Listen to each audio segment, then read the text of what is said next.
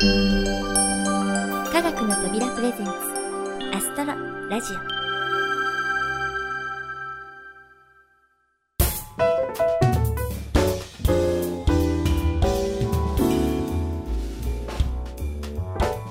皆さんこんにちは。土屋ゆ子です。夏の暑さも和らぎ涼しい風が吹き抜けて爽やかな秋がやってきました。と言いたいところですけれどもね。日本中それどころじゃないみたいですね。この秋は寒暖の差が激しくて本当にまるでジェットコースターみたいです。長期予報では10月は平年より暖かく11月は平年並み12月は寒くなるとかでなんだか私の大好きな爽やかな秋がとっても短くなっちゃいそうなんです、えー、このお天気ですから皆さんも体調管理をしっかりして風邪をひかないように気をつけてくださいね。では今月の星座のコーナーです。ここでは星占いの12星座からその月の上旬に見やすい星座を解説しています。今回はヤギ座をご紹介します。前回のいて座は1等星こそありませんでしたがそこそこ明るい2等星や3等星が多くなんとか見つけることができた方もいらっしゃると思います。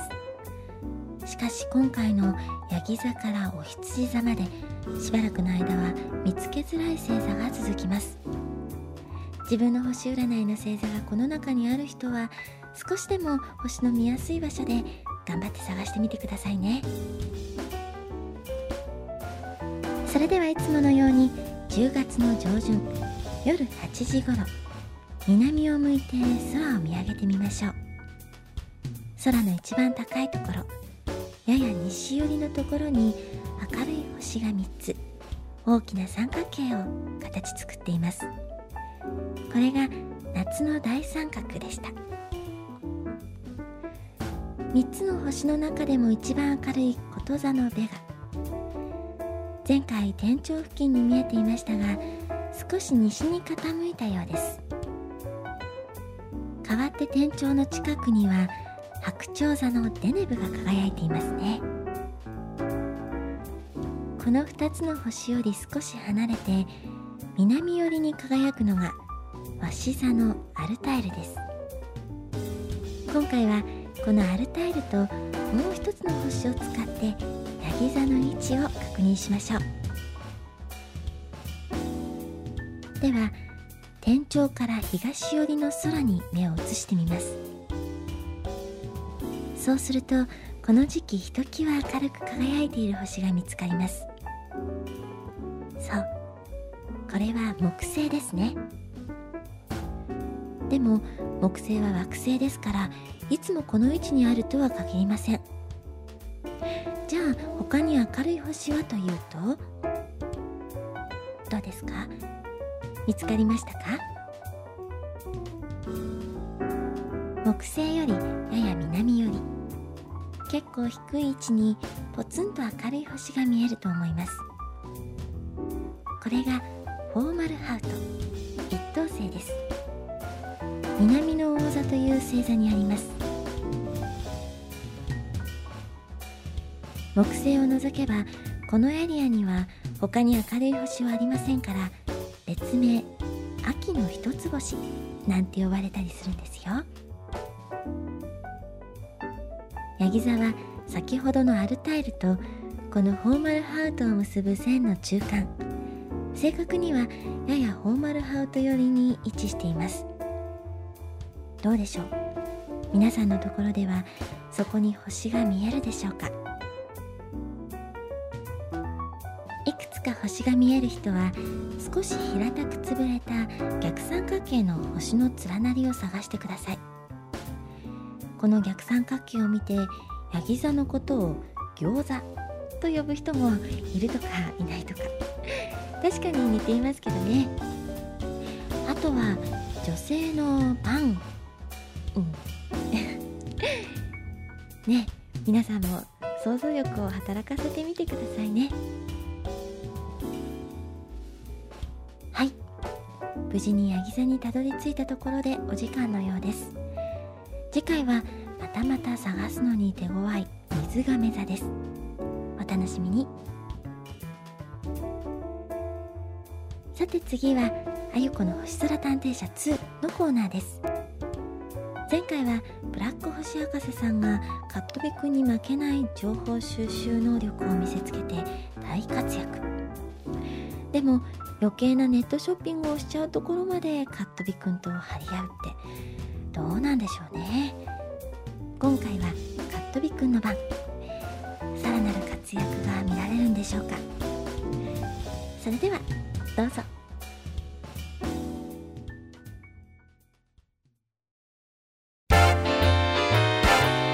ふと浮かんだ素朴な疑問。今更聞けないあんなこと。星の疑問は何でもお任せ。あゆこの星空探偵社ただいま開店いたします。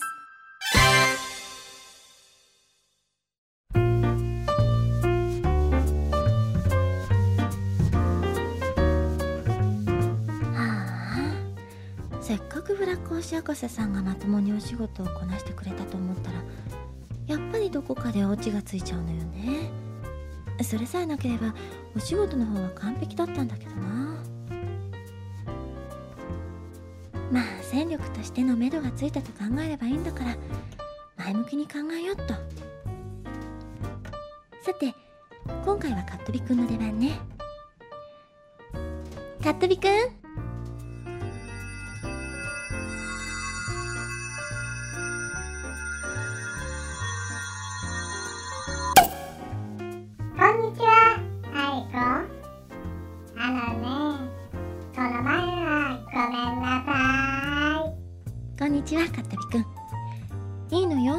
気にしてないわ。でもこれからは勝手にお買い物しちゃダメよ。はーい、わかったよ。よーし、失敗はお仕事で取り戻すぞ。その意気で頑張ってね。じゃあ早速今日のお仕事よ。ペンネーム妹子南京さんから質問をいただきました。ありがとうございます。さん。星空探偵社の皆さん初めて質問させていただきます。先日中秋の名月を見ることができたのですが翌日そのことを同僚に話したところじゃあ栗名月も見ないといけないねと言われました。実は栗名月という言葉は初めて聞いたのですがどういう意味なのでしょうか教えていただけると嬉しいです。どうかよろしくお願いします。へー、栗名月ってなんか美味しそうだね。あれ？私は豆名月っていうのは聞いたことがあるんだけどな。うーんじゃあカットビくん中秋の名月と栗名月。豆名月について調べてきてくれるかな？中秋の名月、栗名月、豆名月だね。わかっ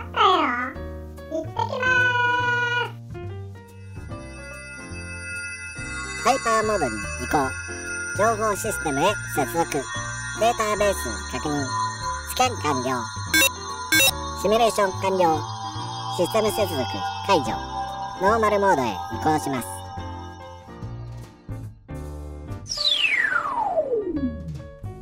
あいこ、ただいまおかえりなさいもう体調の心配はしなくても大丈夫かしら？うん、全然大丈夫だよ。よかったわあじゃあ結果を報告してくれる？わかったよ。じゃあ、まず、中秋の名月のことを話すよ。はいお願いします中秋の名月は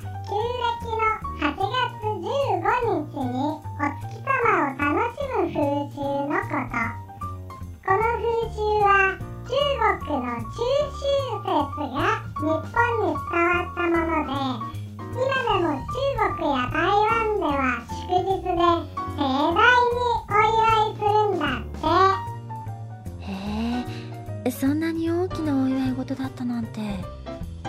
知らなかったわ。あでもそういえばこの前横浜の中華街で巨大な月餅を配ってるってニュースが流れてたけど何か関係ありそうね。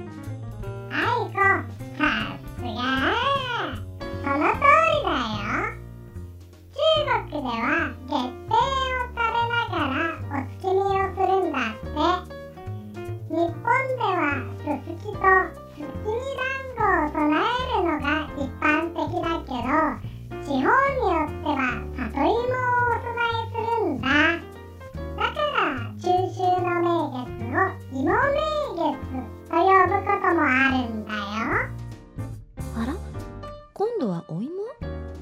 じゃあ栗名月や豆名月という呼び方も地方によってお供え物が違うから名前も違うっていうだけなのかな？惜しい半分正解だよ。お供え物から名付けられたというのは合ってるんだけどそもそも栗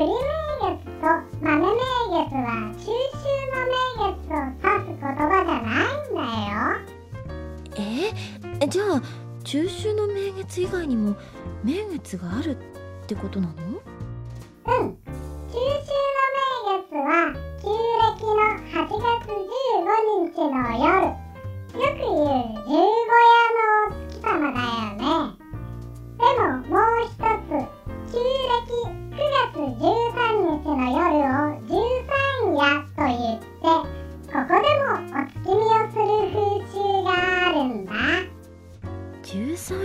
っていうのね。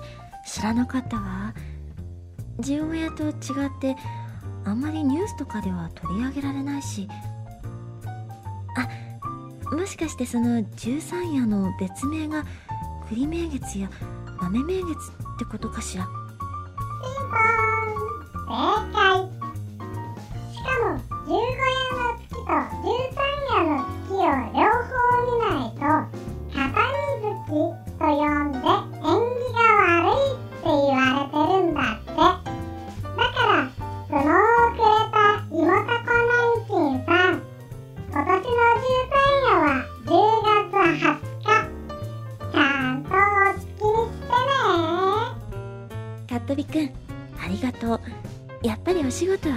ね。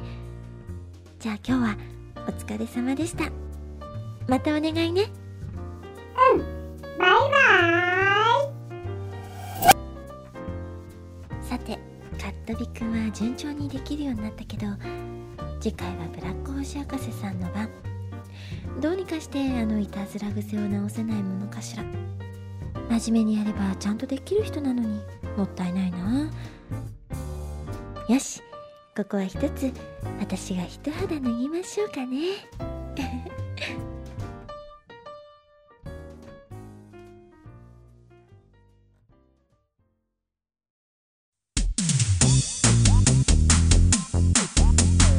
アストロラジオ。